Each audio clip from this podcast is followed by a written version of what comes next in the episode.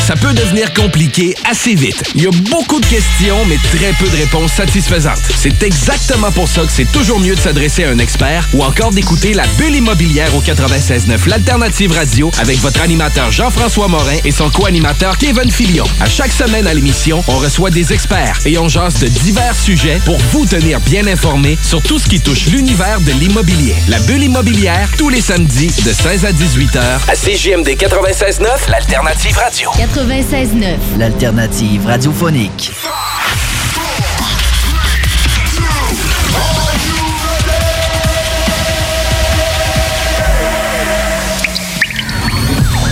La bulle immobilière.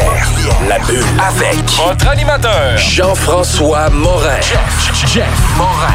Courtier immobilier. Et son co-animateur, Kevin Filion. À chaque semaine, on reçoit des experts sur tout ce qui touche l'immobilier. Et on jase. Des questions, des réponses pour tout ce que vous devez savoir dans l'univers immobilier. La bulle immobilière.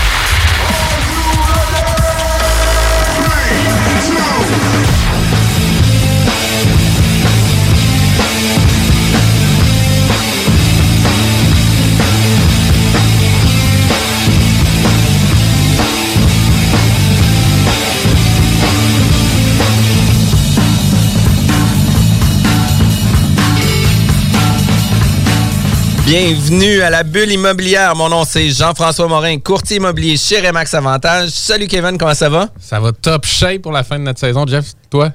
Écoute, top shape. Je suis vraiment content. On a encore une énergie de feu en studio. Euh, une des choses qui, qui est vraiment importante pour l'entrepreneuriat, puis aussi en immobilier, c'est de comprendre nos finances. Puis tu sais, on Ouais. parle souvent de CFO, puis on sait pas trop c'est qu'est-ce que ça veut dire CFO. Ça sonne bien. Ouais. Qu'est-ce que ça veut dire? tu, je préfère que je le dise? Chief Financial Officer. Yes, sir, Meller. Deux points. Puis, puis tu sais, dans le fond, qu'est-ce que c'est? En fait, c'est euh, une des personnes qui va être là pour euh, nous aider à chapeauter puis à prendre des stratégies financières sur le développement de notre business. Puis, tu sais, on, on vient toujours euh, dire, ah, ben, les gens qui ont fait une faillite, les gens qui ont eu euh, une problématique financière, c'est des gens qui ont eu une mauvaise gestion tout court. C'est de sa faute. Il n'y a pas d'autre chose que Échappé, ouais. le gars, il l'a échappé, puis il a dépensé son argent, puis il a acheté un gros yacht. C'est toujours ça que les gens pensent. hein. Puis la réalité, c'est pas toujours ça aussi. Puis aujourd'hui, on reçoit euh, René Supigère, euh, qui est CPA-CA, qui est CFO externe. Fait que ça, je trouve ça cool parce que on cherche un CFO, mais on veut pas payer le salaire du CFO, dans le sens que on veut pas nécessairement avoir dans une PME, une petite entreprise euh, de 5, 6, 8 en- employés, puis d'avoir quelqu'un qui va gérer tes stratégies financières du moment où ce que tu arrives break-even quasiment à chaque année. Euh, bonjour René, comment ça va? Salut, salut. Bonjour les gars, comment ça va? Ça va très bien, merci. Yes. Merci d'avoir accepté notre invitation euh, à la bulle immobilière. Tu savais que c'était notre sixième saison. Tu es notre dernière invité à notre émission. C'est un honneur. Le un hot honneur. seat. Rien Yes. de moins qu'un honneur. Puis pour vrai, là, ça va finir en feu parce qu'on a beaucoup de contenu à soutirer. Là, puis euh, Kevin puis moi, on est des, euh, des fans finis de nos, euh, nos invités. On devient toujours, on devient toujours. Les- groupie. As-tu une page groupie? euh, Ouais. Non, non, malheureusement, j'en crée une juste pour vous autres. Parfait, merci. clair. Puis, euh, tu sais, on devient groupie justement de no- nos invités parce que c'est des gens euh, de choix qu'on sélectionne, c'est des gens qui ont des compétences ultra pointues euh, pour pour nous aiguiller un peu mieux dans notre gestion de business. Puis pour vrai, là, on a eu une pré-entrevue ensemble où ce que ça a été le bordel chez nous avec les enfants qui criaient en arrière, etc. Puis crime que j'ai Télétravail. crime que j'étais déçu là, tu sais, parce que écoute, je voulais tellement retirer du contenu de notre discussion, mais la chance qu'on a, c'est qu'on le partage aujourd'hui. Euh, Parle-nous un peu là, de ton expérience, euh, d'où vient euh, tout le contenu au niveau euh, tu sais, de, de ton expertise au niveau euh, financier, mais aussi de nous parler un peu plus tard des facteurs clés d'échec pour les entrepreneurs, parce qu'il y a des facteurs clés qui peuvent être perçus, puis qui peuvent être reconnus très rapidement pour réajuster la stratégie pour euh, réussir à, amener là, des, des pistes de solutions. Exact. Ben, comme, tu le disais, euh, comme tu le disais, Jean-François, je- moi, je suis euh, CPA, CA, euh, donc les anciens comptables agréés. Euh, puis, j'ai une maîtrise en expertise comptable. Puis mon expérience, euh, ben, quand j'ai commencé, moi, j'ai- commencé en comptabilité, mais la comptabilité pure et dure, c'est pas quelque chose qui m'intéressait. Donc, rapidement, euh, je me suis tourné euh, vers, dans le fond, je travaillais pour un, un gros cabinet à Québec. Puis, je me suis retourné vers le, le dé- le département de redressement et insolvabilité. Puis, c'est là que j'ai eu la chance de, de voir plusieurs entreprises qui, malheureusement, avaient des difficultés financières. Ouais. Puis à ce moment-là, c'est c'est là que j'ai réalisé que, que c'est effectivement pas toujours la même. C'est pas toujours les mêmes raisons qui amènent à avoir des difficultés financières. Puis, euh, puis euh, donc j'ai fait ça pendant presque trois ans. Puis euh, un jour, ben, j'ai commencé à être un peu, euh, un peu maussade devant l'idée de, de, de, de prendre des entreprises. Puis, de- dans le fond, il y avait toujours des difficultés financières. Donc, donc c'est à ce moment-là que je suis parti. Puis, puis j'ai été directeur financier dans dans d'autres entreprises pour finalement me partir à mon compte. Puis puis de, venir appliquer finalement ce, qui, ce ce qui semblait pas fonctionner dans les entreprises que j'avais croisées pendant mes trois ans, puis aussi dans mon expérience de directeur, pour venir aider les petites entreprises, puis les moyennes entreprises qui, qui commencent une croissance à mettre en place des, des façons de travailler où, où les finances viennent supporter la croissance, puis surtout de s'assurer qu'on évite le plus possible là, les facteurs qui pourraient créer des problèmes éventuellement. Euh, Parce que tu avais baigné dans des situations où le monde était. Le Exactement. bateau était déjà percé, Oui, ça commençait ça. à couler. Le Là, bateau te- coulait, puis Là, là, toi, tu, tu vidais avec on des arrivait, les- des fois, il était trop tard. Puis si, on si avait mis en place une meilleure façon de travailler, peut-être au début, mais pas Ouais. nécessairement une meilleure façon de travailler, on n'aurait peut-être pas pu l'éviter, mais du moins, on serait arrivé plus rapidement. On l'aurait senti. On aurait évité complètement les problèmes. là. Mais moi, je crois que pour n'importe quelle entreprise, que ce soit une entreprise immobilière, que ce soit une, une entreprise euh, opérante, peu importe laquelle, euh, oui, tu as ton comptable. Puis, il faut que je t'avoue quelque chose. là. Moi, je suis un gars qui est ultra non fidèle à mes comptables parce que j'ai l'impression que c'est... Ça se peut, ça. Ultra non fidèle. Ah, écoute- ça a l'air positif, dis-moi. Non, non, mais pour vrai, là, j'ai de la difficulté à devenir fidèle avec les comptables parce que je trouve que c'est toujours une question d'interprétation de qui va prendre le dossier puis de comment il va le traiter en arrière. Puis à toutes les fois que j'ai l'impression que je parle à un fiscaliste ou à un nouveau comptable, ben il y a toujours une stratégie supplémentaire que mon comptable ne mettait pas en application. Puis j'ai l'impression qu'il faudrait que j'aille, tu sais, une année un comptable puis qu'il prenne son contenu, etc. Puis là, que l'autre d'après prenne le même contenu puis ajoute ses forces pour après ça d'en prendre un autre puis recommencer la Un chaîne dream avec... team. Tu veux un dream team Ah, de 10 exact. comptables, mais c'est une question aussi de qu'est-ce que tu t'attends de eux, puis à quel point tu es capable de travailler le dossier. C'est sûr que c'est toujours facile. Tu sais, on le voit encore une fois, des fois dans d'immobilier, tout ça. Ah, ton comptable t'a pas dit ça. Sauve-toi en courant. Ah, Comme, ben là, veux-tu second guesser aussi vite que ça? Il y a Exact. beaucoup d'éléments, beaucoup d'affaires. Puis Exact. Puis c'est important de, de- de- tu sais, souvent le, le premier comptable qu'on va aller voir, c'est quand on, quand on a une entreprise au début, ben, ce qu'on a besoin, c'est de- celui qui fait nos rapports de taxes, nos rapports d'impôts, notre tenue de livre. Fait que ceux-là, ils ont, une, ils ont une expertise en soi, mais on, on peut pas, on peut pas nécessairement demander à ces gens-là d'amener la couche de plus qui est celle de, celle de la modélisation financière, de regarder le futur, puis d'analyser des projets. C'est une autre. on dit la stratégie facette. de ça, là. Exact. Puis ça prend des gens qui sont pas tout à fait, de la- ils ont pas tout à fait les mêmes tempéraments parce qu'on est dans un tempérament plus business à ce moment-là versus un, un comptable, on va dire, l'appelons-le Bob Brun. Là. J'aime pas ça utiliser ça, Ouais, mais ouais. le comptable Bob Brun qui lui fait juste nos, nos rapports, etc. là. Donc c'est plus le parallèle, tu disais, le avant, le passé versus Exact. le futur. Tu exact. as plus l'œil sur le futur. Exact. Les, finances, on peut les utiliser autant pour regarder le passé comme dans une voiture. Tu sais, On, peut, on regarde dans le rétroviseur, bon, mais ça, c'est les, les rapports, les rapports financiers, les états financiers, puis les, les rapports de taxes, etc. Mais quand on regarde vers l'avant, bon, on est plus dans le mo- modèle modélisation financière, là, faire des budgets, euh, regarder des analyses de projets, puis des analyses de croissance. là.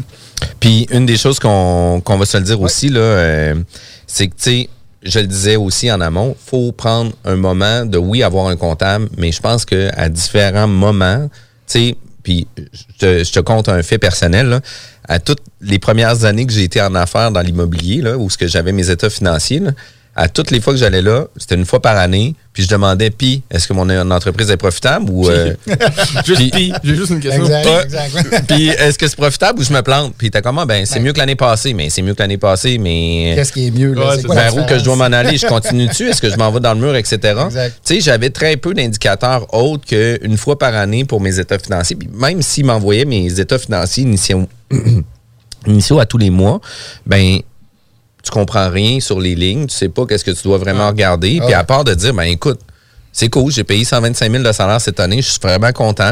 J'ai contribué à l'activité économique. Ben, c'est ça, mais, mais, mais encore, tu sais, puis Ben euh, t'as pas d'indicateur autre. Fait que, tu sais, toi, t'es là aussi pour amener une stratégie Exact. par rapport à tout ça. Et Vous seriez surpris comment il y a, euh, comment il y a beaucoup d'entrepreneurs qui, qui, qui, qui pataugent encore comme ça, même en ayant des entreprises très profitables. Moi, j'ai- rencontré un entrepreneur récemment qui me disait qu'il regardait même pas ses états financiers. Il les regardait pas. Ouais. Lui, il laissait 100% son comptable gérer ça. J'ai dit, tu, tu connais, lui, il regarde le bottom line, ben, le- le- le- les profits à la fin de l'année, puis il dit, OK, c'est beau, mais tout le pendant l'année, il ne regarde pas du tout ce qui en, en soi, ça, ça peut ne pas causer de problème, mais c'est à ce moment-là qu'on Ben, voit qu'il y a des habitudes qui se créent ben, qui peuvent venir créer des ben, problèmes tant- éventuels. que c'est profitable, Exactement. Ouais, mais c'est Tant au C'est-tu au mieux de la profitabilité, dans le fond? Là, c'est oui, vrai, toute la c'est question ça. est là. là. Exact. Ça peut être profitable, mais Exact. faut- faut J'utilise souvent une métaphore qui est celle d'un seau d'eau. Toi, tu parlais d'un bateau qui coule, qui Ouais. ressemble à ça. Si on prend un seau d'eau puis qu'on le met en dessous d'une champlure de bain, là, tout à coup, en 4 secondes, là, le seau d'eau va, va déborder. Si je commence à percer 3, 4, 5, 6 trous, le seau va encore déborder. Fait que je me rendrai pas compte là, que, que Ouais. mon seau il est percé. Mais à la seconde qu'on ferme le robinet au-dessus, là, c'est là, qu'on diminue le débit, là. on diminue le débit, là, tout à coup, ouais, OK, c'est quoi qui se passe, c'est quoi qui se passe, puis là, on est réactif parce qu'on se rend compte qu'il y a des trous. Fait que, euh, fait que c'est ça qu'on essaie d'éviter. En, termes de en- diminution de débit, on l'a vécu euh, y. Avec la COVID, 18 là. mois. Ben Ouais, c'est un exact. très bel exemple. Il y a eu ça, il y a eu, y le retail qui a eu, qui a eu les mêmes problèmes, puis la construction là, dans les années de la, des com- de la commission euh, Charbonneau. La construction a connu le même, le même problème. là. Donc, euh, donc euh, voilà. Puis, c'est-tu intéressant comme sujet? Yes. Écoute, moi, qu'est-ce que je pense qu'on va faire, là, c'est qu'on va rentrer dans un contenu beaucoup plus large, euh, tu sais, au sens des prochaines, euh, des prochains segments. Fait qu'écoute, c'est une belle mise en place. Yes. Euh, René Supigère qui vient parler là, de, des facteurs d'échec pour l'entrepreneuriat. Puis on va revenir tout de suite après la pause, puis on va rentrer dans le détail de comment ça marche. Parfait. Merci d'être avec nous. Euh, restez avec nous à la fin de l'émission. On a euh, nos chroniques avec Copy Management, qui est notre fier commanditaire pour euh, notre saison 6 d'Abule Immobilière. Euh, restez avec nous, on revient tout de suite après la pause. Ma radio 96,9 FM. Vous êtes courtier ou investisseur immobilier? Suivez la formation en ligne de Capé Formation d'affaires et accédez dès maintenant à des formations professionnelles, des études de cas, des quiz, des événements, des ateliers et au chiffrier le plus performant du marché. Un programme pour propulser votre carrière d'investisseur immobilier, Que vous soyez débutant ou avancé. accrédité par l'OACIQ jusqu'à 23 UFC. Consultez les offres à durée limitée sur kbmaffaires.com.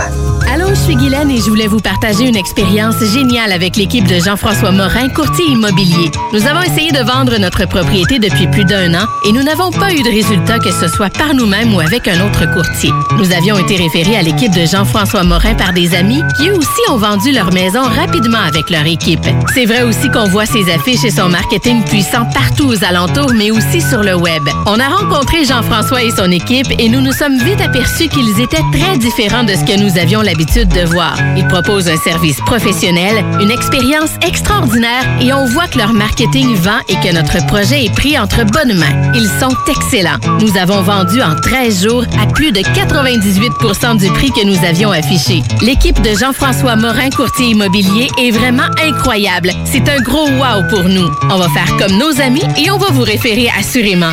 Vous désirez de l'information sur l'immobilier, vous désirez vendre, vous désirez acheter, contactez-moi directement, Jean-François Morin, courtier immobilier chez Remax Avantage, au 418-801-8011 ou sur notre site web, jean-françois-morin.ca. Vous pouvez aussi nous joindre au 88 832 1001. Fan de Battlefield?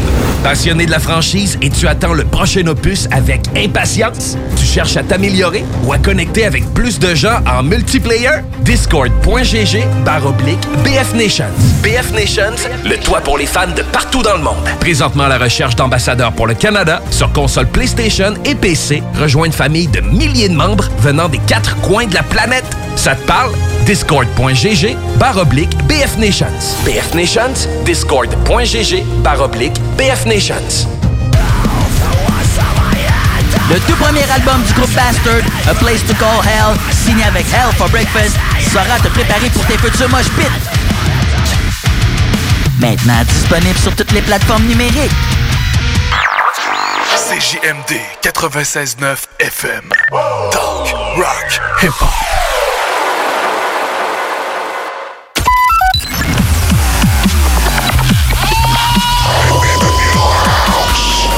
La bulle immobilière au 96.9 Alternative Radio. De retour à la bulle immobilière avec Kevin Filion et notre invité René Supigère, CPACA, qui vient nous parler des facteurs clés d'échec euh, pour l'entrepreneur. C'est vraiment des points qui sont ultra pertinents. Restez à l'écoute avec nous et surtout, prenez des notes. Prenez des notes parce que moi, je prends des ça, notes. comme Jeff. Puis, puis on n'est jamais trop connaisseur de nos finances, puis d'avoir une personne euh, qui peut être un CFO externe, qui peut nous donner un coup de main dans la gestion financière, puis de nous donner les bonnes stratégies, parce que tu sais, c'est beau d'avoir une stratégie, mais à quel moment les appliquer, ça, c'est un autre point qui est important. Parce que souvent, il faut faire une analyse de nos cash flows. Puis moi, quand j'ai fait la première fois mon analyse de mes cash flows, j'étais convaincu que j'avais 20 000 de dépenses par mois, qui finalement, je me suis rendu compte que c'était comme 30 000. Puis là, j'étais comme, oh, pas là, c'est pas toute la même affaire. Là. Ah ouais, ça fait faire le Une fois et demie. Ouais, c'est ça.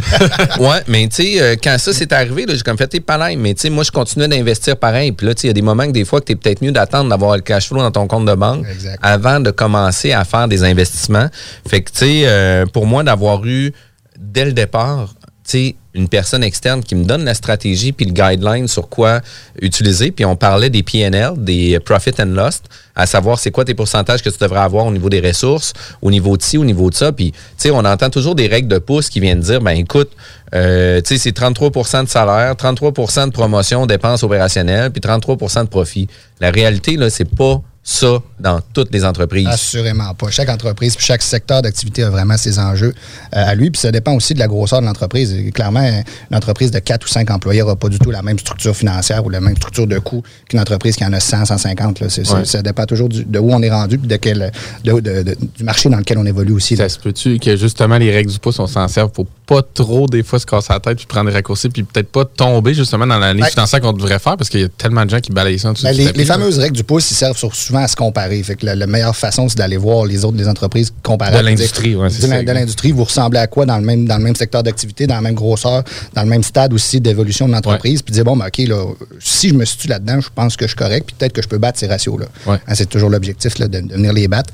Puis... euh, fait qu'effectivement, là, ces ratios-là, souvent, on va les utiliser un peu comme une béquille en disant, OK, Ouais. oui, je vais essayer de viser ça, mais de- le trois quarts du temps, quand j'entends ça, c'est des ratios qui sont, qui sont impossibles à atteindre et qui ne fitent pas du tout avec l'industrie. Ouais, donc, euh, donc, chaque entreprise a, a ses particularités.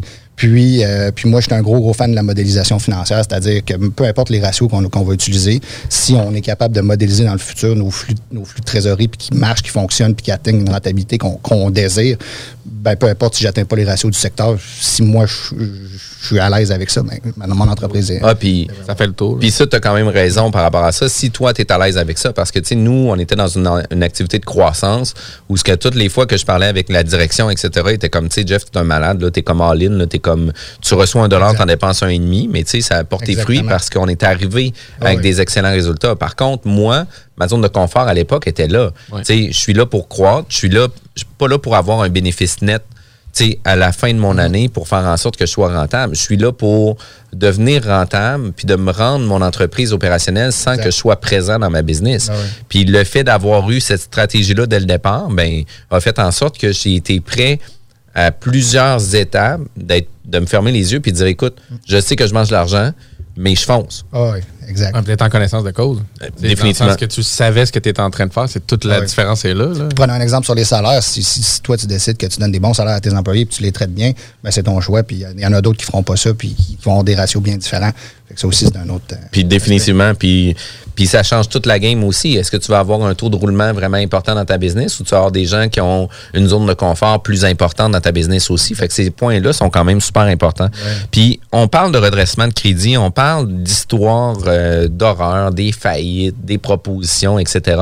Puis juste avant qu'on donne du concret par rapport à ce contenu-là, euh, tu sais, j'aimerais ça que tu puisses nous donner un peu euh, le lexique ou le langage, le vocabulaire des différents termes qu'on va utiliser ou c'est quoi les, les processus d'échec. Tu sais, euh, tu as une entreprise, tu plus profitable depuis plusieurs mois, voire Exact. années. Euh, là, tu es en situation d'échec. Ben, c'est quoi la prochaine étape? C'est quoi l'autre prochaine étape? C'est quoi la fatale? C'est qu'est-ce qui se passe à la fin? là? Exact. Donc, habituellement, là, les, les entreprises qui ont des difficultés financières vont, vont- vont habituellement continuer à essayer de s'en, s'en- de- de s'en sortir par elles-mêmes. Euh, quand ils se rendent compte peut-être qu'ils n'ont pas les outils puis qu'ils n'ont pas les, ressources pour le faire, ils viennent, ils viennent voir des, bureaux de comptables ou des bureaux de syndic euh, spécialisés en redressement idéalement.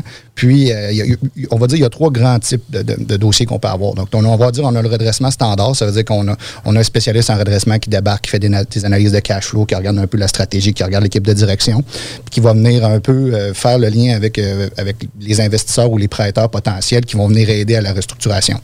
Souvent, ces, ces restructurations-là, on en entend un peu moins parler parce que euh, ils se font sans utilisation de la loi, parce qu'on connaît la loi sur la faillite et l'insolvabilité, on en, on en entend souvent parler dans les journaux.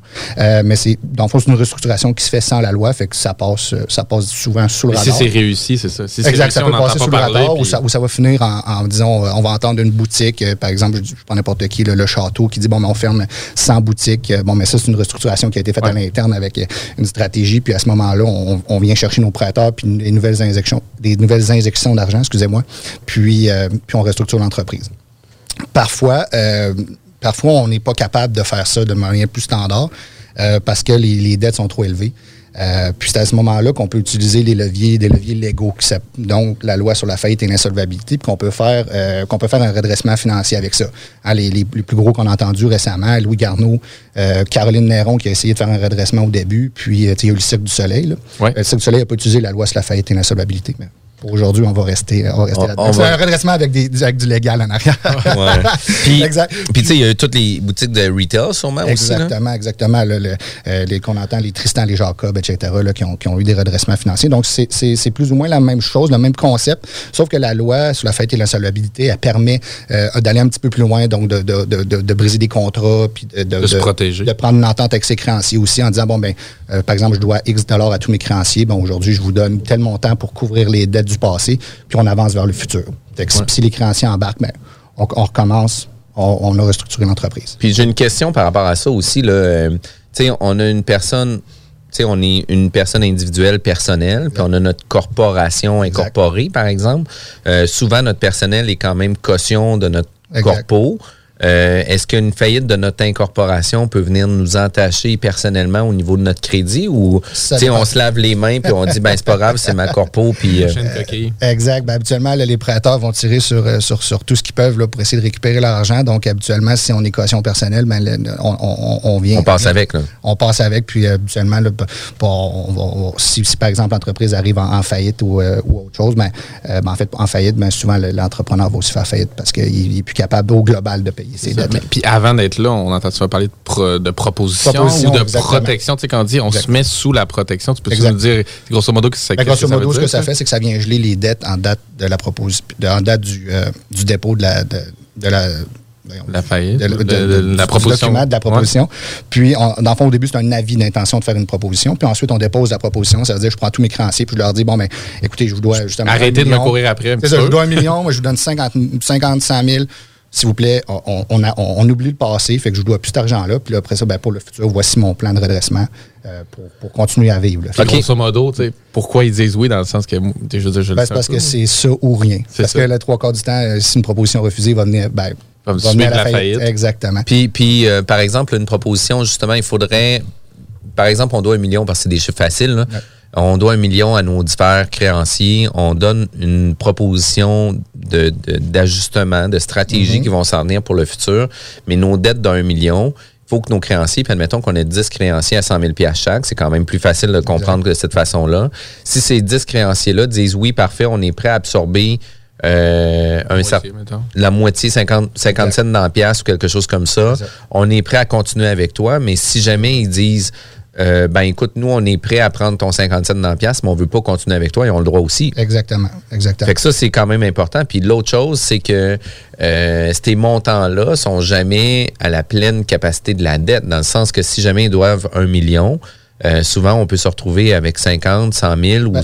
500 000, puis... euh, Exact, c'est un peu ça le concept, c'est de dire, bon, ben, OK, j'ai accumulé des dettes souvent à cause d'événements X, Y, Z. Bon, ben, voici pour le futur, qu'est-ce qu'on fait, là. t'sais. Fait que donc, on, on, on, on vient régler les dettes pour un montant moindre, puis après ça, bon, on regarde vers l'avenir. Puis, tu sais, les créances sont pas tous prioritaires de la même façon. tu. On, Non, on sait, ça, que le gouvernement passe toujours en premier. c'est- tu peut-être pour aller sur l'exemple de Caroline Néron sans tomber trop deep dedans, Ouais. mais c'est un peu ça qui a fait le, le- le- un peu la, la- la- la tempête dans ce dossier-là. C'est-à-dire que c'était Ouais, principalement là le. Exact, c'est sûr qu'il y, a- il y a des priorités dans les dettes, puis il y a des dettes aussi qui ont. sont à vie, là. C'est ça, exact, qu'on peut pas non plus. se- Parce que les TPS, t'as vécu toutes, ces, Exactement. toutes les déductions dues à la source. Eux, ils Hum. prendront. Ils prendront, ils vont-tu prendre 50 cents dans la pièce, le gouvernement? Ou, tu sais, les autres, ils dealent On pas peut avec toi. Ouais, ça, on Ça peut se fait? Exact, oui, ça se fait. Avec du lobbying. Exact. Mais c'est sûr que le principe, c'est- de ne pas se rendre là, hein, évidemment. C'est l'objectif. puis C'est pour ça aussi que moi, je suis venu, euh, je suis venu, mais je suis venu essayer de, de, De donner du contenu puis des Exact. facteurs clés pour pouvoir ne pas aller là-bas puis d'avoir un moment où ce que tu t'arrêtes puis tu regardes ton bilan puis tu fais comment écoute on est dessus ça traque là, on continue Exact. dessus ou on n'est pas dedans là. Fait que ça c'est quand même super important puis euh, dans un cas où ce que on a un refus par exemple des créanciers tu sais, pour la proposition, là, on tombe sur la loi de la faillite, c'est ça? On tombe en faillite. Bon, on tombe en faillite parce que habituellement, quand on est là, c'est parce qu'on ne peut plus payer. Puis la faillite, ben, c'est simplement liquidation. Là, puis, euh, le, le classique, on ferme l'entreprise, puis on paye tout le monde avec, avec le. le- Avec qu'est-ce qu'il y a dedans. Exactement. Avec qu'est-ce qu'il y a dedans. Exactement. Puis là, tu sais, toutes les choses bien essentielles qui sont non euh, tributaires de la faillite. Par exemple, une télévision, c'est-tu vrai, ça? Que la télévision, on peut ne pas rentrer ça dans notre faillite. Là, Ah, ça, que- c'est dans les faillettes personnelles. Là, je suis- OK. Non, mais tu sais, je pose la question parce que Ah j'étais ouais, comme voir qu'une télévision, ça devient un bien essentiel. là. Tu sais, vendez ça, ça. Tu sais, comme, voyons De donc. toute façon, habituellement, il ne reste pas grand-chose là, avec les frais et tout ça. Là, c'est pas, Ouais, ouais, ouais. Il n'y a jamais Puis, personne de puis quand on parle de syndic ou de bureau de syndic, etc., là, tu sais, il y a plusieurs annonces radio, il y a plusieurs annonces télé, vous avez des Mm. problèmes, etc. Mais tu sais, pour que on inculte cette publicité-là à même euh, les, les- les publicités radio, etc., puis qu'on rende ça accessible à tout le monde, est-ce qu'il n'y a pas une idée de lâcher prise ou de, de, de génération, euh, puis je veux pas dire Nintendo, là, mais tu sais, t'es game over, c'est pas grave, tu sais, euh, j'ai plus, j'ai plus de vie, là, pas de continu, on recommence à neuf, etc. Puis je l'ai vécu, moi, pour des faillites personnelles au niveau de clients. Où ce que eux avaient euh, été propriétaires d'immeubles, souvent, puis en toute franchise, là, souvent, c'était des jumelés en bas de 200 000. C'était pas des grosses choses. Mais tu sais, ils avaient pris une marge de crédit sur la propriété, ils avaient pris des cartes de crédit, ils avaient pris ça. Il y avait eu un problème financier, ils ont ouvert un- une hypothèque euh, chez City Financière, je sais même pas si ça existe encore. Mais c'est des choses que j'ai déjà vues avec eux. Puis que finalement, ils étaient comme, ben écoute, nous, si on vend pas à profit, euh, on fait faillite. Puis là, j'étais comme, crime, me semble, tu devrais te donner genre un petit coup de pied dans le cul, puis de faire en sorte de payer tes dettes, puis tu sais, de te la ceinture pour un an, puis au pire des cas, là, garde ta carte de crédit, puis surtout de faire tes paiements, mais claire tes autres dettes, puis sors-toi de là. Puis j'ai l'impression que les gens baissent les bras super rapidement. Est-ce que, tu sais, ça vient pas justement amener ce message-là, tu sais, à place de dire, écoute, on est là pour t'aider à trouver une stratégie, ben, tu sais, si tu veux faire faillite, appelle-nous, puis on va t'aider. J'ai plus l'impression que ça Un donne... redressement pur et dur, comme tu disais, le premier exemple, c'est plus de remettre sur les rails, c'est de, rem- C'est de donner de une deuxième- raviver. là. Exact, c'est de donner une deuxième chance à ces gens-là qui ont peut-être pris des mauvaises décisions. Maintenant, est-ce que est-ce que c'est c'est de la mauvaise gestion? Ça, c'est c'est- c'est- C'est leur affaire. C'est leur affaire à eux. C'est comme on disait, c'est des, c'est- Exact. c'est des cas. Chaque, chaque cas est un cas Exact. individuel. C'est pas parce qu'ils ont acheté un yacht ou sont partis sa brosse ou, Non, ou non, ils ont tout, juste. le monde, tout le monde a son histoire en là-dedans, puis, euh, puis autant du côté des Ouais, puis, entrepreneurs que puis on va se le dire aussi, là, ça se peut que ça soit une situation personnelle qui a amené aussi Ouais. la déchéance de la Exactement, business. Là. exactement. Tu sais, par exemple, quelqu'un où ce que, il y avait une super belle business, ça allait super bien, il était en couple. euh, finalement, sa blonde tombe malade, euh, tu euh, s'occupe des enfants, s'occupe de la famille, perd le contrôle de la business. Il n'a pas la tête à vouloir se, se rentrer la tête d'un chiffre, mais finalement, il est plus au niveau personnel. Mais pendant ce temps-là, ça chire au niveau entrepreneurial. Puis ça arrive, ces situations-là aussi. Ça là. arrive souvent. Ça arrive souvent. Donc, donc ça, ça fait partie des, ça fait partie des raisons là, qui, qui poussent des fois les, les gens à, à- à aller vers, vers, vers ces options-là. C'est quoi, René, euh, des facteurs clés d'échec? Ben, en fait, c'est euh, c'est un concept que, que j'ai amené parce que, tu sais, on- on- comme on disait, les, des livres, des livres qui avec les, les- les facteurs clés de succès d'une Ouais. entreprise, on a, vous- en- on, on a tous des tablettes remplies de ça. Mais je me disais, euh, rarement on parle des facteurs clés d'échec. Puis ce que j'entends par facteurs clés d'échec, c'est de, c'est pas nécessairement les facteurs qui vont créer absolument un échec, mais c'est les facteurs qui aident pas en cas d'échec. Euh, donc, comme on parlait tantôt, ben, si j'ai un seau avec des trous, ben, c'est pas trouver ces trous-là. Euh, c'est ça que j'appelle les facteurs clés d'échec. Donc, tant qu'il y a de l'eau en haut, puis il y a des entreprises qui vont réussir à survivre toute leur vie en n'utilisant pas, euh, en, pas ces, ces- ces- ces- outils-là. Mais, euh, mais, mais, mais quand vient un, creux de vague ou un, problème, mais souvent, c'est là que les problèmes arrivent. Donc, donc, euh, les, les- les- facteurs clés d'échec, c'est un, petit concept que j'ai amené pour dire, ben, c'est quoi, c'est quoi finalement qui crée, euh, qui peut créer des problèmes. C'est pas des trucs que tu nous donnes pour faire un échec. Non, idéalement pas. Ouais, idéalement c'est pas. ça. C'est les- Si vous voulez vous planter, là, ne tu sais, pas- allez vers là. ouais. En ne fait, c'est- en fait, plus les éléments que moi, j'ai vus chez des clients puis chez des gens qui, qui semblaient être un peu communs. à- à- Ouais. à- à- Puis tu sais, le problème. parallèle est là sûrement avec les facteurs clés de réussite, dans le sens que c'est juste comme l'envers de la médaille du même Exactement. principe. C'est juste d'avoir une gouvernance puis de, de le voir. Là. Puis, euh, donc, euh, Puis, tu sais, euh, par exemple, dans les mesures euh, des, des facteurs clés, là, euh, sûrement que c'est une question de, de, de connaissances puis de compétences au niveau financier qui doit être genre ultra faible. Tu sais, quelqu'un que le comptable envoie les états financiers, lit des chiffres, fait comme OK, cool, merci. Puis, Puis, après un c'est le genre an. de gars Exact. qui dit pis. Ouais, mais c'est ça. Mais pour vrai, là, quand j'ai commencé dans l'immobilier, c'est ça que j'ai fait. Là. Tu sais, quand j'ai eu mes états financiers, puis j'étais comme pis. Sais, j'ai-tu une Ouais. bonne année? Sais, moi, moi j'ai payé tous mes comptes dans l'année, puis j'avais l'impression que j'avais une bonne année, mais finalement, la compagnie me devait de l'argent, puis j'étais comme, bon, ben, c'est pas grave, la compagnie me doit de l'argent, mais j'ai payé mes affaires. Exact. On va finir qu'arriver au bout du compte. Exact. Moi, j'appelle ça la, la mesure de finan- la, la mesure de performance déficiente. C'est que on ne sait pas si finalement si notre entreprise est rentable ou pas, ou, si- ou du moins si elle n'est pas rentable, c'est où qu'elle n'est pas rentable. Puis, euh, euh, par exemple, dans le retail, j'ai- j'ai j'ai eu un client là, il, y a long- il y a- il y a longtemps dans une restructuration pour qui avait, qui avait une centaine de boutiques. Puis, euh, évidemment, il y a des difficultés financières. Puis, on, leur a demandé, ben, c'est quoi la c'est quoi votre rentabilité par boutique? C'est quoi les, les boutiques qui font de l'argent ou pas? Puis c'est quelque chose qui, eux, regardaient pas dans le day-to-day. Donc, euh, donc évidemment, c'est ce qu'on- c'est la première chose qu'on a fait, c'est de monter une rentabilité par boutique, c'est-à-dire, bon, ben voici mes revenus, mes loyers, mes dépenses de salaire. Ouais. Puis on s'est rendu compte qu'il y avait 30 boutiques qui, qui perdaient de l'argent littéralement à tous les mois.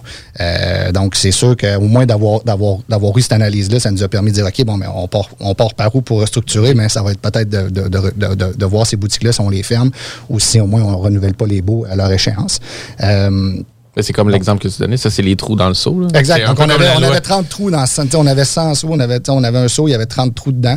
Puis quand, quand est venue la, la, la, la- la diminution des ventes à cause évidemment de, de, de, de tous les pandémie, problèmes du retail. Ouais, exact, mais c'était avant la pandémie, mais euh, tous les problèmes du retail, mais évidemment, ces boutiques-là se sont mis à faire perdre de l'argent au groupe. Ouais. Euh, puis, puis eux, ils n'étaient même pas conscients qu'ils perdaient cet argent-là. Donc, il y Ils ne savaient pas où travailler sur Exactement. Donc, il y avait comme une déficience dans la mesure de leur performance. Euh, Puis, puis tu sais, ça se peut aussi que tu aies des entreprises, par exemple, tu as 100 boutiques, tu en as 30 qui sont moins performantes ou déficitaires, mais tu en as d'autres qui sont plus performantes, qui viennent absorber cette perte-là. C'est ça. fait que- 80-20, c'est quasiment C'est le Pareto dans l'exemple que tu Exactement. donnes. Tu as 20% des boutiques qui tu doivent te Dans tirer cas-ci, 80 C'est ça, dans ce cas-ci, tant que ça allait bien, ben, l'entreprise ne s'en rendait pas compte qu'il y avait 30 boutiques qui perdaient de l'argent, tandis qu'on l'a mis en lumière, ça fait Oh, OK, non, c'est vrai, on doit restructurer de ce côté-là. Euh, même chose, je parlais avec un, un entrepreneur qui, qui- qui avait. euh, qui, avait une entreprise de service là, dans, en ingénierie. Puis il me dit Ah, je vais fermer, je vais fermer un département au complet. Là. Puis là, j'ai dit Mais je comprends pas pourquoi ton département, ce département-là, pourquoi il fait moins d'argent que les autres? Il dit Ah, On est à perte depuis trois ans. Puis j'ai dit, j'ai de la à comprendre. J'aimerais ça regarder tes chiffres. Puis euh, on a analysé un peu ces choses. Puis lui, contrairement à l'autre entreprise, faisait de la comptabilité par activité. Ça veut dire qu'il y avait des départements, puis chacun des départements était évalué. Sauf que je me suis rendu compte en fouillant qu'il y avait il y avait des frais qui étaient attribués à ce département-là qui n'avaient pas du tout rapport avec ce département-là ou des frais qui étaient comme faussement attribués à ce département-là qui venaient fausser les résultats. Donc, lui, il était sur le point de prendre une décision. Il y avait un gars dans un autre département qui était payé à performance. Exactement. Puis qui, était- qui flippait à facture. Exactement. Exactement. fait, fait que lui, fait que lui, voyait pas, voyait- lui, lui allait, allait prendre une mauvaise décision basée sur une mauvaise information financière. Puis les- les- évidemment, c'était encore une fois, c'était l'équipe de finances qui, qui faisait des, des, des- des reclassements qui faisaient qui n'étaient pas tout à fait. Ben oui. Puis tu sais, dans l'exemple que tu donnes là, Ouais. ça fait le parallèle avec ce qu'on disait. C'est pas parce que c'est une mauvaise personne Non, qui absolument pas. sa débauche ou qui est pas euh, actif ou qui est Mhm. pas impliqué dans sa business. c'est juste pas le bon indicateur. C'est mal, c'est mal défriché, c'est mal monté. Puis toute la gouvernance. Puis tu sais, dans, dans les exemples que tu donnes aussi, mettons dans l'exemple de boutique juste avant, mais tu dois- tu dois aussi des fois aller un peu dans l'aspect stratégique de la chose, c'est-à-dire, oui, maintenant vous avez des boutiques moins payantes, mais est-ce que peut-être sont situées à des endroits aussi plus captifs, que vous allez chercher une certaine visibilité qui Exact. fait que les autres boutiques, tu te rends dans Exact, le les stratégique chiffres, plus exactement. C'est sûr que les chiffres en eux-mêmes veulent, veulent donnent un, un bon- bon- un excellent indicateur de la performance, mais ils veulent pas tout dire non plus. Euh, le concept de loss leader, souvent qu'on parle, c'est que des entreprises vont accepter de perdre de l'argent sur, euh, sur un produit, une ligne d'affaires, pour être capable d'aller chercher des clients qui dans lesquels on va vendre des produits qui sont plus rentables. Puis au global, on, on- on va être rentable. Tu sais, sur- deux, deux entreprises ultra performantes avec ça. Il y a Walmart puis euh, Couche-Tard aussi. Là, Exactement, tu sais, ouais. euh, il y a, partout, ben, il y a plusieurs produits qui sont prêts à vendre à perte parce qu'ils savent que quand que la personne met le pied dans son commerce, vont acheter cinq ou six euh, produits supplémentaires qui vont payer cette perte-là aussi. Là. Fait que ça, c'est quand même euh, important. Puis il y a tout aussi l'histoire de de- de- d'avoir une idée vers où qu'on veut s'en aller, puis d'avoir des KPI importants. Tu sais, euh, t'as-tu un cash flow, t'as-tu un coussin, t'as-tu Exact, euh, quelque chose de prévu pour les imprévus, justement? là? beaucoup d'entreprises que, que, que, je rencontre ou chez, qui je vais ont même pas même pas de tableau de bord, ont même pas de à part regarder les états financiers mensuellement, ont pas d'autres indicateurs sur leur performance puis sur euh, sur euh, leurs résultats là. Donc euh, puis, quand je parle de- d'indicateurs de performance, c'est pas toujours financier, hein. ça peut être plein de sortes d'indicateurs, ça peut être le nombre d'employés, le taux de le taux de roulement des employés, etc. Donc Euh, donc, quand, on- vient pour faire du pilotage stratégique puis du, pilotage d'entreprise, mais c'est important d'avoir une vision claire. Louis Garneau l'avait mentionné. euh, quand est venu les, difficultés financières, euh, financières de Louis Garneau, il a parlé de son CFO qui était parti, puis il dit pendant un moment, euh, je, je, voyais- je- je pilotais dans le noir, j'avais plus, de- j'avais plus idée de, co- de comment mon entreprise allait, puis c'était, c'était où étaient mes problèmes. Fait que, fait que c'est là qu'on voit l'importance là, de, de, de piloter avec des informations qui, qui font du sens. Là. Puis faire quelqu'un qui peut faire le lien. Moi, je Mm. fais le parallèle. Mettons, moi, je suis allé chez un comptable il y a sept ans de ça parce que j'étais référé comme quelqu'un vraiment spécialisé en immobilier et construction. C'est vrai, c'est une bonne boîte, il est super cher. Puis en fin d'année, il va regarder les états financiers, il va euh, m'aligner quelques indicateurs. Mais ce que je me suis rendu compte avec ma business de construction dans le passé, c'est que à un moment Il est donné, trop tard. Non, mais non, c'est pas ça. C'est que tu as des bons, puis des moins bons indicateurs, puis d'autres corrects. Fait qu'à un moment donné, il faut que tu te départages. Tu sais, ton, Ah ton, exact. ton sentiment de OK, c'était une bonne année, c'était une année profitable. Tu sais, il n'y a pas juste un chiffre qui est. C'est pas un ou zéro, dans le fond. C'est pas Non, oui ou exact, non. Fait que exact. d'avoir quelqu'un qui guide puis qui dit, tu sais, lui, il est moins Exactement. bon, mais c'est à cause de ça. Celui-là, il est bon. Fait que, tu sais, Exact. Ces, ces, indi- ces indicateurs-là, c'est juste des c'est juste des mesures. C'est pas parce que je fais de la fièvre que j'ai un cancer. Mais c'est pas, Ouais. pas parce que j'ai pas parce que j'ai une boule, euh, j'ai une boule euh, dans- dans- euh, que, j'ai un cancer, mais c'est un indicateur que j'ai peut-être quelque chose de plus. Ouais. C'est important quand on analyse ces indicateurs-là de se dire bon ben c'est quoi qui sous-tend euh, le résultat que je vois là, puis y a-tu quelque chose que je peux faire pour soit l'améliorer ou est-ce que c'est l'indicateur que quelque chose va moins bien dans mon entreprise? René Spigère, c'est vraiment intéressant.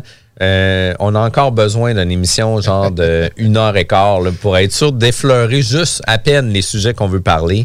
On est obligé d'aller tout de suite après à- en pause, mais juste avant d'aller en pause, il faut que vous sachiez qu'à la fin de notre émission, on a nos chroniques avec Copy Management et Kevin Pépin. Euh, c'est super important. Ils ont commencé à faire la diffusion vidéo aussi des différentes Ouais. chroniques qu'on avait pris dans le petit Ben studio oui. ici. C'est là que je me dis qu'il aurait fallu que je m'habille un peu mieux, mais ça, c'est une autre affaire. On revient, ça, toi aussi? on revient tout de suite après la pause. Ici BI, c'est Timo de Tactica. Vous écoutez CJMD 96.9, la seule radio du 8.3, mais la meilleure du 418. Vous êtes courtier ou investisseur immobilier? Suivez la formation en ligne de Capé Formation d'affaires et accédez dès maintenant à des formations professionnelles, des études de cas, des quiz, des événements, des ateliers et au chiffrier le plus performant du marché.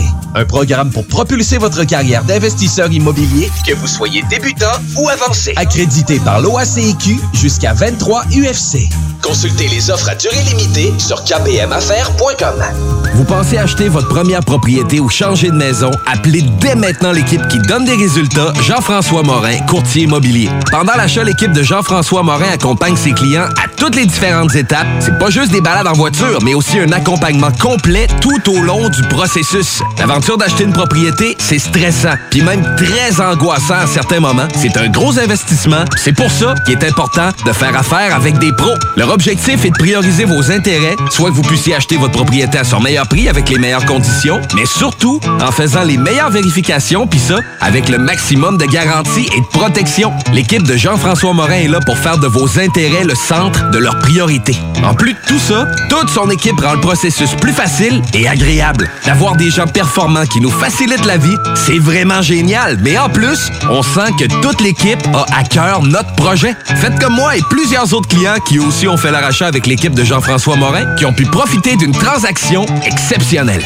Vous désirez de l'information sur l'immobilier, vous désirez vendre, vous désirez acheter, contactez-moi directement, Jean-François Morin, courtier immobilier chez Remax Avantage, au 418-801-8011 ou sur notre site web, jean-françois-morin.ca. Vous pouvez aussi nous joindre au 88 832 1001. Rebelle. C'est un spectacle radio, pas de convention, pas d'autorité. Le genre de truc pour les gens bien intentionnés. C'est une grande ode à la liberté. On jase de tout, beaucoup de sexe. C'est le vendredi à midi. Check voir ce qui va arriver. Pourtant, c'est la saison des amours, ça va se replacer, là. Vous avez dépassé votre femme Oui, hier. oui, Vos chefs doivent vous faire un bon spectacle aussi dans une Ah, petite grange. Johnny Là, on- les campings, qu'est-ce qui va arriver? Mais les campings, c'est aussi le nudisme.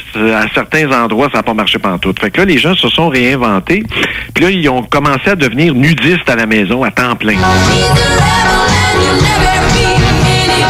Tu sais, t'es à la campagne, ben là, Christy, j'ai jamais pensé à ça. Au lieu d'aller dans un camping, je peux faire ça chez nous. Puis, mais le problème, là, avec le nudisme ou le naturisme, savez-vous, c'est quoi? Tu Moi, je peux pas t'asseoir partout. Tu peux pas Oui. Le plan, c'est qu'il n'y a pas de plan. On t'écoute, jamais pareil. Rebelle, on fout le bordel de midi à 14h à CJM2. Rebel. L'alternative radiophonique CGMD 96.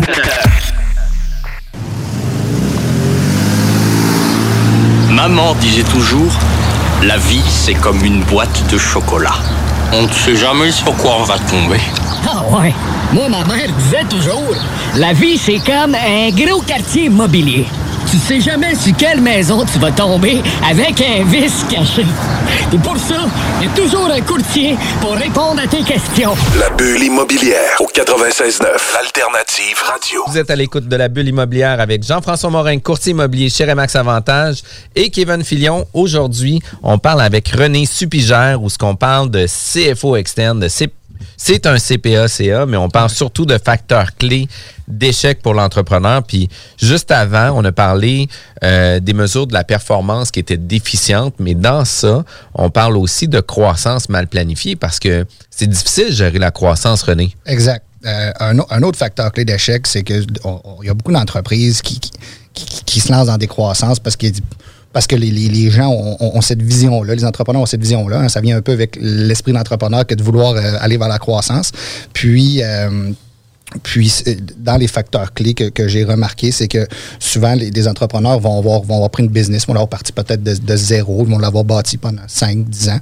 Puis après ça, ils veulent rentrer dans une phase de, de- de croissance. Puis, euh, la croissance, ça vient avec énormément de défis. Je pense que là, on n'a pas besoin d'en- parler. Mais, euh, mais j'ai constaté que souvent, la mauvaise planification de la croissance peut mener à un échec, comme par, donc, comme par exemple, une on, était dans une compagnie de construction. La compagnie de construction avait 40 ans d'existence. Le fils, euh, le, fils, le fils venait de reprendre. Puis, euh, puis le, le- le fils avait des idées de grandeur pour la compagnie. Il voulait doubler, tripler le chiffre d'affaires. Euh, donc, évidemment, doubler, doubler le chiffre d'affaires en construction, ça veut dire avoir Acheter. plus, avoir plus de contrats. Avoir plus de contrats, ça veut dire quoi? Acheter de la machinerie.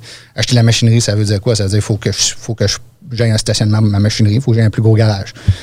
Donc, en dedans de deux ans, ce qu'il a fait, c'est qu'il il- il a acheté des camions, il a acheté des grues, il a acheté, il, s'est- construit un nouveau siège social, il s'est acheté un gros terrain. Puis là, après ça, ben, il y avait beaucoup trop d'employés. Fait qu'il a été obligé de se mettre une structure au-dessus. Donc, du jour au lendemain, il y avait trois, trois nouveaux directeurs. Puis, euh, ce qui est arrivé, c'est qu'il a signé un mauvais contrat. Pas 10, pas 15, juste un qui, qui- un contrat mal évalué.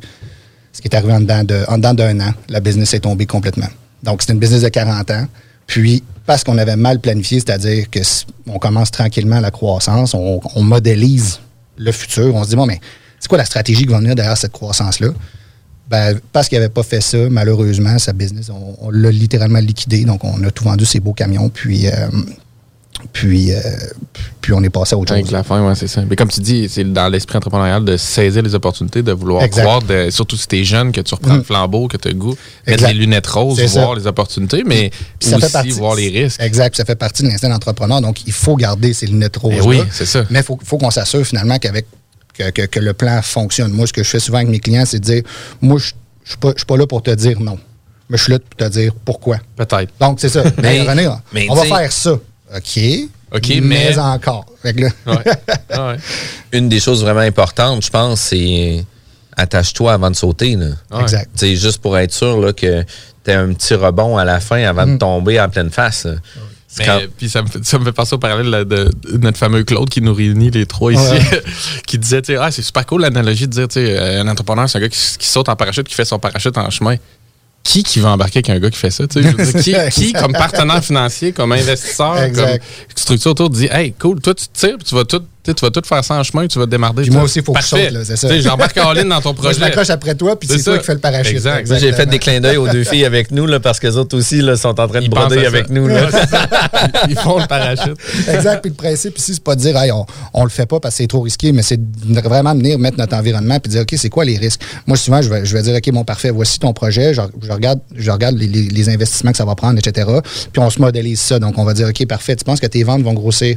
Tu sais, C'est quoi ta croissance de vente? Quoi ta croissance en investissement? Puis là, on modélise ça pour les deux, deux trois prochaines années. Puis après ça, on vient se mettre, on vient se mettre des, des facteurs. Fait qu'on dit, bon, mais si finalement, là, toi, tu dis qu'on fait 15 de croissance, 20 30 si on est à 10 qu'est-ce qui va se passer? Hey, OK, on a une mauvaise année. Qu'est-ce qu'on fait si on a cette mauvaise année-là? Juste de réfléchir en avance, de dire, bon, mais parfait, on analyse des scénarios. Pour moi, on est conscient que si jamais il y a- on, on a des on a des, des petits problèmes, des cailloux là, qui sont sur le chemin, ben, on va être capable de, euh, de se tu relever sais de tout de ça. suite vers quelle voie aller, tu sais, dans le sens Exactement. qui a pensé, tu sais que, OK, ça, c'est ce qu'on avait évalué qui pouvait arriver, ben go, on prend la sortie à gauche, puis on est prêt tout de suite, là. Puis tu sais, un CFO, dans le fond, c'est pas un tueur de projet, là. C'est pas quelqu'un qui est là pour dire, regarde, en fait. c'est cool ton idée, Ah non, mais il y a ça, ça, ça, fait que, euh, étouffe ça. puis Exact, on- c'est ça que Il veut assurer une croissance. Là. Fait que, tu sais, si tu veux assurer une croissance, c'est que tu dis, écoute, voici le risque que tu prends, voici vers où on s'en va, voici les facteurs clés qu'il va falloir prendre en considération dans notre expansion, dans notre croissance, Exact. pour faire en sorte que si on n'atteint pas ces chiffres-là, ben, il va peut-être falloir revoir la stratégie, mais pas à la fin, mais qu'on se plante le nez sur le mur. Mais peut-être, genre, à ce moment-ci de l'année, il va falloir euh, qu'on se rassoie ensemble puis on réévalue si on est dedans ou on n'est pas dedans. là. Exact. Chez un client récemment, il y avait, il, il- il- y avait- il y il y un gros risque que, que- que j'ai, vu, puis il, allait très, très, très bien. là. Mais j'ai dit, ben, ce risque-là existe quand même. Puis le but, le, le but, c'est pas de changer la business. C'est, juste de dire, bon, ben, OK, si on perd un gros client, on a vraiment des années de misère qui s'en viennent devant nous. Fait que ce que j'ai fait, j'ai dit, là, on a une belle position. On va aller voir tout de suite des prêteurs. On va dire, regarde, écoutez, moi, je, je voudrais ouvrir une ligne de crédit que je pense pas utiliser, mais qu'on on, on- on garde en, en sûreté. Puis comme de fait, j'ai fait ça six mois avant le COVID. Mais qu'est-ce que vous pensez qui est arrivé quand le COVID Ouais. est arrivé? On avait déjà notre ligne de crédit ouverte, on avait déjà tous nos ratios qui étaient beaux. On a pu tirer dessus, puis automatiquement, on était. On, était, On a avait sécurisé. prévu- on, Ouais. on avait prévu un coup dur, que ce coup dur-là, finalement, est arrivé. On pouvait pas, Pas vraiment. celui-là, Celui-là, on l'avait pas prévu, non, malheureusement. Mais, mais au moins, ça a permis de, de continuer. Fait que c'est un peu, un peu ça qui est ma tâche. Puis, puis souvent, les, mes clients vont avoir un peu le. On va avoir un peu le- le- le ils vont souvent penser que le comptable, c'est quelqu'un justement qui fait du crayon puis qui donne des états financiers puis qui dit non. Ah non, ça c'est trop cher, ça c'est trop cher. Ouais, Mais j'essaie de changer ça en disant mon but c'est pas de te dire non puis de dire c'est pas trop c'est trop cher, c'est as-tu Comment? pensé à ça? Ouais. Comment qu'on va faire ça? C'est quoi les stratégies? Comment C'est correct si, si tu y vas. Là. Par contre, là, prends en compte ça, ça, ça, Exact. ça, ça. Puis à ce moment-là, il faut que tu fasses une auto-évaluation pour voir qu'est-ce qu'il y en a. Puis Exactement. une des choses que j'ai euh, présentées ce matin dans notre rencontre d'équipe, on a une rencontre d'équipe à tous les matins à 8h30 pour jaser de nos wins, nos, nos trucs qui vont bien, etc. Puis une des choses que j'ai faites ce matin qui m'a donné confiance, c'était de faire mon tableau annuel sur c'est quoi mon objectif annuel, puis biannuel, puis trimestriel, puis Exact. Par mois. On l'a pour vrai là, sur un Mhm. chiffrier Excel. Par contre, je me l'ai fait sur un tableau pour la maison, affiché sur le mur, puis de le voir du day-to-day. Puis c'est quoi mes objectifs de ma semaine pour Exact. atteindre mon mois, pour atteindre mon trimestre, pour atteindre mon biannuel, etc., etc. Puis moi, qu'est-ce que j'aime, c'est que Marie-Ève, qui travaille avec nous, euh, c'est une fille qui est très cartésienne aussi, fait qu'elle ramène toujours, Jeff, elle dit, ouais, mais tu sais, notre objectif du mois, c'était ça, mais plus 6% du mois passé qu'on n'a pas fait. Fait que là, je sais comment t'as raison. Fait que là, je fais comme. Ouais, c'est ça. On est à 9 Eh, eh, C'est exactement, c'est exactement ça que je fais. J'ai comme shit, puis là, je rajoute mon chiffre. mais mais Tu ça vas fait pas balayer ça en dessous du tapis, essaye Non, pas. non, non, non, mais, mais, mais en toute franchise, tu sais, on est obligé de se confronter à la réalité. Puis, euh, tu sais, je suis pas dupe non plus. euh, je me fais confronter sur on n'a pas été performant, genre le mois passé. Mais là, maintenant, il faut arriver à être performant. C'est ça qu'il faut faire, c'est ça qu'il faut faire, c'est ça qu'il faut faire. Puis, à tous les vendredis, on se rassoit pour voir est-ce que toi, tes objectifs de la semaine ont été réalisés? Est-ce que moi, mes objectifs de la semaine ont été réalisés? Puis, est-ce qu'on est encore en ligne sur les objectifs du mois pour arriver au trimestre, pour arriver Exact. à toute la patente? Exact. Fait que, tu sais, le fait d'être focus là-dessus nous amène à être beaucoup plus performant. Ça permet de mesurer sa croissance puis de s'assurer qu'on qu'on la pilote puis qu'on la suit comme il faut au day-to-day. C'est le commitment de, de ça, là. Puis, mais ouais, c'est ça. Sauf que là, tu sais, en mettant un rendez-vous avec quelqu'un d'autre à l'externe qui, elle, est prête à me donner les chiffres, euh, j'ai d'affaire à être prêt à dire que je l'ai faite. Là. Je peux pas. tu sais, si j'ai une nuit blanche à passer, c'est souvent le jeudi soir au vendredi, là, pour être sûr, pour être sûr d'être à euh, l'ordre puis d'être comme Pas, faut. pas pour là. les mêmes raisons qu'il y a quelques années. Là. C'est non, vraiment non, pour travailler. Là. Pour travailler. Non, non, mais les quelques années, c'est plus que 10 ans. parce que c'est les... un siècle. Ouais, c'est ça, ça fait longtemps de tabarnage que je travaille les nuits pour être sûr que j'arrive à mes affaires. Mais, euh, puis, comment qu'on peut appliquer tout ça à l'immobilier? Parce que, tu sais, on connaît euh, les ventes. là. Tu sais, on a un 12 logements à 1000 pièces par mois. Euh, on sait qu'à la fin de l'année, là, il va rentrer, euh, mille- tu sais, 12 000 pièces par mois, il va rentrer 144 000 pièces. C'est sûr qu'on le sait que c'est comme ça que ça va se passer. Exact. Mais souvent, mais souvent, on va s'arrêter là. Euh, je- souvent, on va s'arrêter à dire bon, mais je connais mes revenus, puis euh, j'ai une idée de mes dépenses. Sauf que, comme on, on sait, dans l'immobilier, le, sec- le- le- le secret, le nerf de la guerre, c'est le cash flow toujours. hein. Fait que, fait que euh, si on, euh, dans le fond, si on prend les, les grands les, les- grandes idées de la modélisation financière, c'est-à-dire de regarder le futur devant nous, ben, euh, premièrement, on n'est pas obligé. Tout d'abord, on n'est pas. Le, le- le petit investisseur peut, peut lui aussi utiliser ces concepts-là. Là. C'est pas. là, C'est pas, on c'est pas qui a de 20 gros- tu sais, 25 sans logement. C'est bon pour ceux-là qui en a 4. là. Exact. Ben, c'est- C'est ça, exact. Il n'est peut-être pas obligé de le suivre à tous les mois. À ce moment-là, peut-être qu'il peut le suivre aux six mois. c'est- Mais, euh, mais, depuis tantôt, on parle de- de- puis d'affaires de plusieurs millions, mais c'est absolument pas ça. Je pense que dans, la vie de tous les jours, il faut, appliquer ces, idées-là. Euh, donc, euh, moi, ben, moi, pour mes propres logements, ben, euh, je, connais, évidemment- mes revenus puis mes dépenses mensuelles. Donc, je me fais un cash flow mensuel. Puis, évidemment, dans, ce cash flow-là, on va venir mettre nos, nos- nos investissements futurs. Donc, si j'ai des rénovations, etc. Donc, ce qu'on vient faire, c'est vraiment venir net temporellement nos sorties puis nos entrées de fonds. Ça, souvent, ça peut être un enjeu qu'on a, puis euh, c'est la première chose qui, peut, nous affecter. C'est-à-dire, bon, ben, OK, là, j'ai un prêt, que là, j'ai ci, j'ai ça, OK, c'est quand je vais le débourser, euh, mes factures, nanana. Fait que là, on vient, on vient mettre ça... euh, sur l'échelle, on vient, on vient faire ça dans un fichier Excel, là, pas obligé d'avoir une grosse Ouais, affaire ça. non plus. Euh, ça, on peut faire une grosse affaire sur des fichiers Excel, là, je te le dis tout de suite. Ben oui, tu, peux exact, lan- tu exact. peux lancer une fusée avec Excel, Ben oui, exact. Je pense, là. je pense que oui. Je pense que oui. Mais, tu me diras si tu vois ça comme ça, mais je trouve qu'il y a deux situations un peu dans l'investissement immobilier. Tu sais, Ouais. Quand ton immeuble est stabilisé, Exact. mettons que c'est un- une balade dans le parc, là, Ouais, c'est ouais, un long fleuve tranquille, tu as déjà des ratios financiers à la banque qui fait ça. que tu sais que tu vas arriver avec une cer- une certaine profitabilité minimum par année. Fait que ça, c'est correct, mais je trouve que là où peut-être le bas blesse ou plusieurs investisseurs Ouais. soit regardent pas ou s'en fâchent ou foncent dans le mur, Ouais. c'est toute la partie optimisation et cap- on dit capex, là, ou grosses dépenses à On venir. est aussi on dit CAPEX. C'est ça. aussi on dit CAPEX. Parfait. Fait que, grosses dépenses à venir. Fait que, Exactement. Quel conseil tu pourrais dire à des gens qui se lancent justement dans une optimisation, qui ont un immeuble vide, qui veulent Ben, rénover? premièrement, là, dans les optimisations, moi, ce que, ce que je vois et ce que j'entends, c'est que souvent, les gens vont avoir tendance à. Parce qu'au début de l'optimisation, on va dire, OK, ben, mes- je, vais- augmenter mes loyers de temps, je vais avoir tant de dépenses.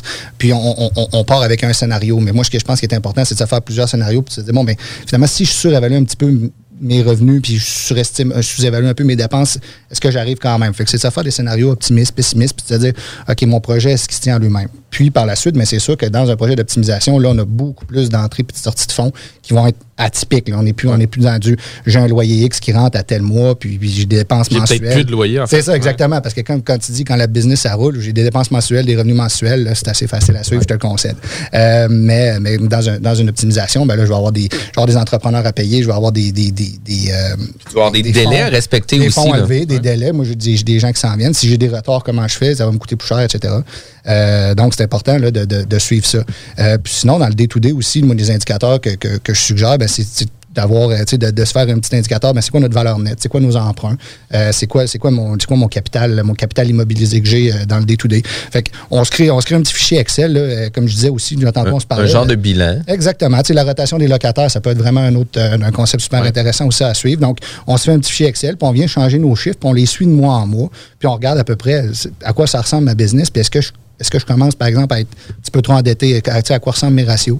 Euh, c'est sûr que, comme on dit, à quatre, euh, si j'ai un quadruplex, là, ça, ça se peut que ce ne soit pas super pertinent de ouais. mois sur mois, mais au moins de, de- de garder en tête que euh, c'est important de modéliser ses, ses entrées et ses sorties de fonds. Puis c'est souvent là que, que ça va que ça va devenir complexe en immobilier. Ben tu, tu disais en exemple que toi, tu arrivais quand les, les business avaient des gros projets, Exactement. lançais, ben, c'est un peu ça dans l'immobilier. Si tu dis, regarde, je, je vide mon 12 logements, je les rénove les, les 12, puis je vais les relouer dans à peu près 8-10 mois à tel prix, ben là, oui, il y a une analyse de à combien je vais louer, je vais être en dessous, au-dessus, au niveau des dépenses et tout, mais aussi toutes les dépenses en cours de route. Exact. Tu besoin d'aller chercher une marge de crédit pour les Exactement. absorber. Puis la marge de crédit, c'est pas tant d'aller la chercher une fois que je suis rendu Ben euh, avec mes besoins. Ben non, Hein, c'est quand on arrive au début. c'est quand on t'as de l'argent qu'il faut que tu le ça, demandes. Voici, voici ça. mon projet, voici comment ça va. Tu sais, tout à l'heure, je parlais de, de l'entreprise euh, qu'on était allé chercher une marge quand ça allait bien, puis quand le COVID est arrivé, on l'avait déjà. Ben, c'est tu de prévoir un peu quand même ses besoins de fonds-là éventuels. là. Fait que c'est clair que la, la banque, elle aime pas ça d'arriver avec quelqu'un et de dire Attends, là, Là, t'es tu- dans la merde, t'as Tu viens de te rendre compte que tu as un paiement dans deux semaines, puis là, tu veux, tu veux qu'on augmente ta marge. C'est sûr que ça fait peur. Mais tu sais, tu vois, là, moi, ça a été une des expériences que j'ai vécues. Puis tu sais, je suis un gars qui est ultra transparent. là. Tu dans l'entrepreneuriat, je connaissais pas ça. Moi, je suis arrivé là-dedans, puis euh, advienne que pourra. Puis j'ai appris beaucoup au fil des années, avec des essais, avec des erreurs, avec des mauvaises personnes, des bonnes personnes, etc. Mais tu sais, une des choses que j'ai faites, c'est que dans ma troisième année que je suis arrivé comme courtier immobilier, où ce que ma business commençait à rouler, où ce que j'ai comme fait, écoute, mon but est d'aller all-in, fait que je me mets une marge de crédit, là, puis je fonce au fond mon Léon. Puis le gars, il me dit à la banque, ben, il dit, écoute, j'ai pas de problème, je vais te prêter de l'argent, mais que tu as de l'argent dans ton compte de banque. J'ai comme, ah, Ah crime. ça- n'a pas tombé dans une oreille d'un sourd. J'ai comme fait, ben écoute, la prochaine fois que je vais faire une demande de crédit, là, tu peux être sûr en tabarnache qu'il va y avoir de l'argent dans mon compte de banque. là. parce que c'est pas vrai. C'est pas vrai que je vais me refaire dire ça une deuxième fois. Là. Exact, fait que, tu sais, quand la personne me dit ça, j'ai comme fait, oh, palais. Ah oui. Il a raison. Ben, fait tu que, comprends comment il marche de son bord aussi à ce moment-là. ben oui, mais tu sais, quand j'ai commencé dans l'immobilier, j'avais 30 ans, aucune expérience dans l'in- l'investissement puis des trucs comme ça. Je peux voir une compagnie puis je me dis bon ben je vais être bon. Hein? Ouais. Tu sais, Ils c'est vont comme- m'aider. Ouais, ouais, tu sais, ça va bien aller. Ouais. mais la réalité est pas là. Fait que, sais, c'est important, moi, je trouve que d'essayer d'outiller. Puis trop souvent, là, on se lance dans le vide à dire, écoute, advienne que pourra. Puis, tu sais, on fait du mieux qu'on peut. C'est important de faire du mieux qu'on peut, là, mais crime, plus que tu as des meilleurs outils, plus que tu as des personnes compétentes autour de toi, plus que tu as un propulseur là, pour faire exploser ta business vraiment à d'autres niveaux. Là. Pour commencer, je pense que ça prend ça pareil.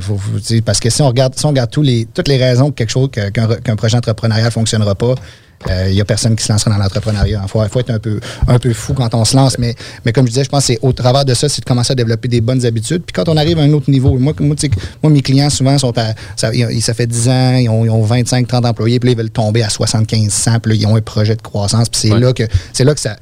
On n'est plus juste au feeling, c'est plus juste l'instinct. ouais. là, tu sais, c'est fou. faut avoir- valeur Puis, ajoutée puis. Kevin, il disait, Kevin, il disait, là, on est beaucoup dans le feeling. Là. Crime, je pense que ça va Ouais. bien aller. Ben oui. Je pense que c'est correct. Je pense que c'est bon. Puis, tu sais, après 12 mois, à ton état financier, tu te dis quoi, Kevin? Puis, écoute René, euh, c'est vraiment super intéressant. On est déjà à la fin de nos segments.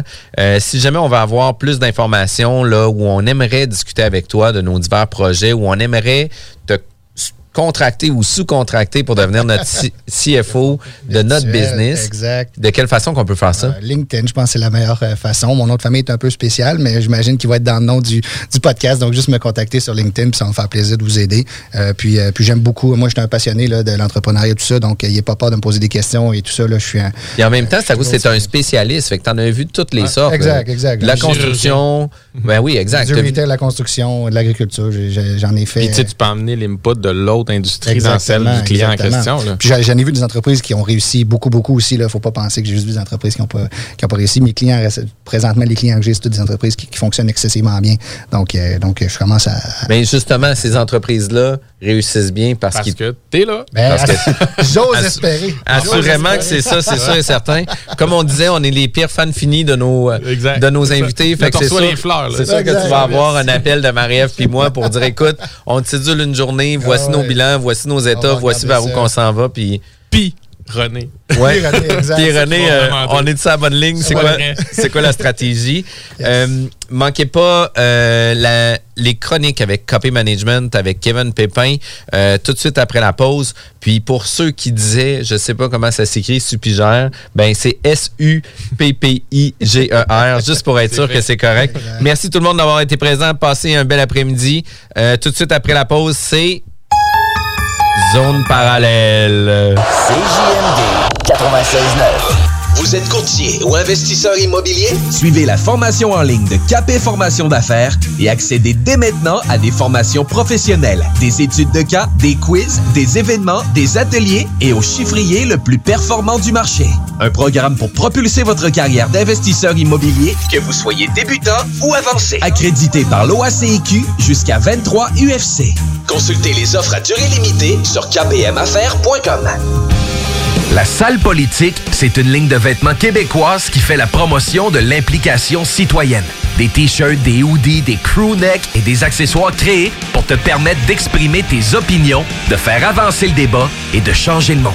Passe voir nos modèles sur la sallepolitique.ca et suis-nous sur Facebook et Instagram.